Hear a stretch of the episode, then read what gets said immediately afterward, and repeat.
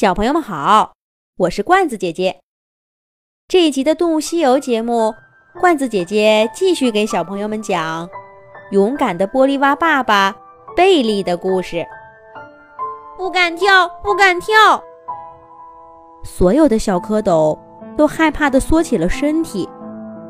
贝利鼓励他们说：“孩子们，别怕，现在你们还在一个小小的卵泡里。”就以为自己很弱小，这没有错。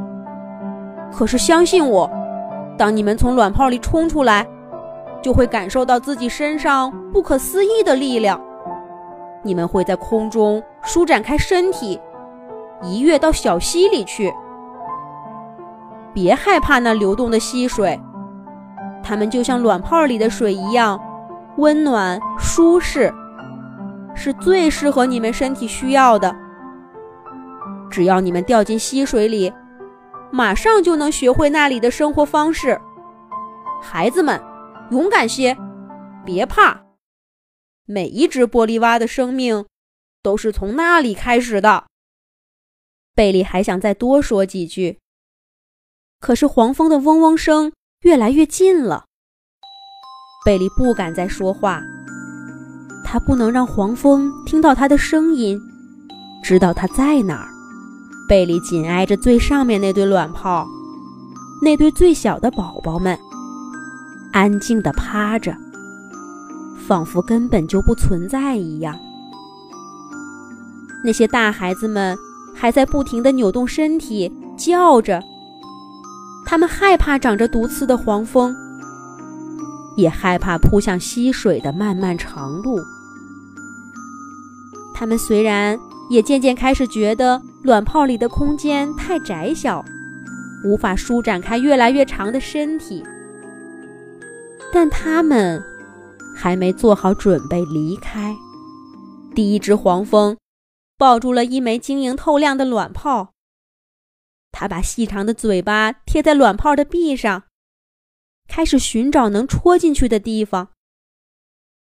第二只黄蜂随后也赶到了。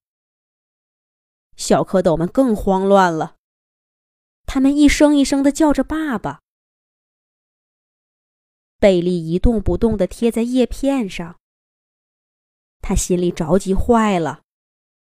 可是现在还不到他出手的时候。小蝌蚪们已经长大了，他们必须用大孩子的方法，自己保护自己。贝利相信。一定会有小蝌蚪勇敢地冲出卵泡，奋力奔向脚下的溪水。在最危险的困境中，总能激发出最大的勇气来。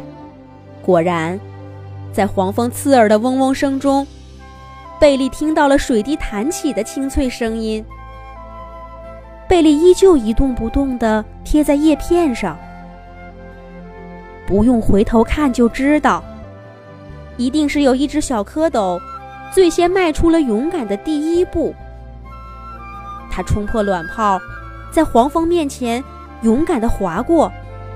它在空中舒展开身体，扁长的尾巴来回摇摆着。最后，它砰的一声落进溪水中，溅起一朵小小的浪花。它真正成为了一只自由自在的蝌蚪，它告别了被卵泡包裹的单调童年，开始了丰富多彩的一生。它在水里欢呼着，鼓励着它的兄弟姐妹像它一样，勇敢地从树叶上跳下来。虽然它的声音是那么小，但它的行动鼓舞了大家。贝利又听到几个清脆的声音，这样的声音越来越多。冲破卵泡的清脆声，在空中滑动的嗡嗡声，落入水中的叮咚声。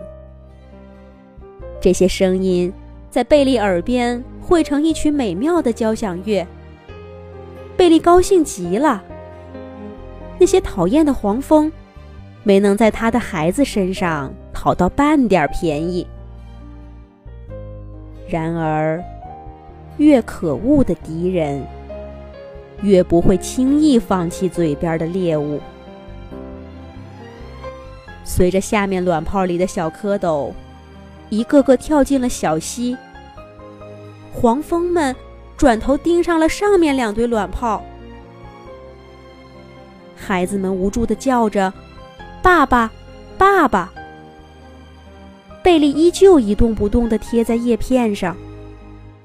不过现在，到了他出手的时候了。这两堆卵泡清脆透明，可贝利的后背看上去更加漂亮。飞行中的黄蜂有些恍惚，他们把贝利当做了最美味的食物，不约而同地冲向了贝利。贝利等的正是这个。一只黄蜂把细细的脚停在贝利后背上，贝利蜷起细长有力的腿，猛地往后一踢，准确地踢在黄蜂的肚子上。黄蜂一阵剧痛，捂着肚子落荒而逃。第二只黄蜂依着惯性也扑向了贝利，他的运气更差些。还没站稳，脖子上就重重的挨了一下。黄蜂惨叫一声，歪歪斜斜的飞走了。剩下的几只黄蜂这下觉得不对了。他们知道，在这堆美味的卵泡旁边，有一位难缠的对手。可他在哪儿呢？明明眼前都是卵泡啊！贝利跟孩子们紧紧地贴在一起，谁也分不清楚他们。黄蜂们还是不想轻易放弃。犹豫了一阵子之后，一只大胆的黄蜂朝着眼前的卵泡飞过去。它根本就不知道自己有没有挨到卵泡，头上就被踢了一脚。紧接着，另一只黄蜂差点被踢断了翅膀。贝利越战越勇，把所有发起攻击的黄蜂都打退了，没让一个孩子遭遇到危险。黄蜂们终于知道遇上对手了。仅剩的几只黄蜂绕着卵泡嗡嗡叫了一阵子，终于还是没敢上前。小溪边恢复了宁静。贝利长长的舒了一口气，还在卵泡里的孩子们激动的叫着：“爸爸好棒！爸爸最厉害了！我长大了也要像爸爸一样勇敢。”贝利抖抖发麻的后腿，温柔的看着这些连蝌蚪都算不上的小家伙们，他们身上跳动着的是生命的希望。而贝利刚刚经历的，是一场生死之战。他看似轻松的把所有的黄蜂都挡在了家门外，保护了孩子们。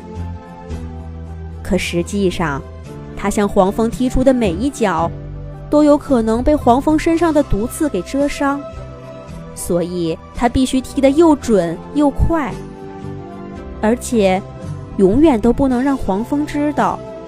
他究竟在哪？贝利保护了孩子们，可他也因为跟孩子们在一起，获得了最佳的掩护。在热带雨林生活的每一天，都是在跟生命赛跑。而在今天的一系列比试当中，玻利瓦爸爸贝利靠着自己的聪明和勇敢，赢了。也许明天，贝利还会遇上伯格、大黄蜂，甚至更可怕的敌人。可那都是以后的事儿了。现在，贝利静静地趴在沾满露水的草叶上，守着那些在圆溜溜的卵泡里慢慢长大的孩子们。他脚下的溪水中，那些刚刚勇敢地冲破卵泡跳下去的。已经长大的孩子们，正摇摆着透明的长尾巴，自由自在地游着。要不了多久，它们就会甩掉这条碍事儿的长尾巴，长出四条大长腿。它们会再次离开小溪，变成一只漂亮的小玻璃蛙。到那时候，茂密的热带雨林里，又会有更多勇敢的玻璃蛙爸爸和妈妈。小朋友们可以让爸爸妈妈关注微信公众号“童话罐子”，上面每天都有每一集出现的动物朋友、有趣的图片、视频和小故事。小朋友们，再见。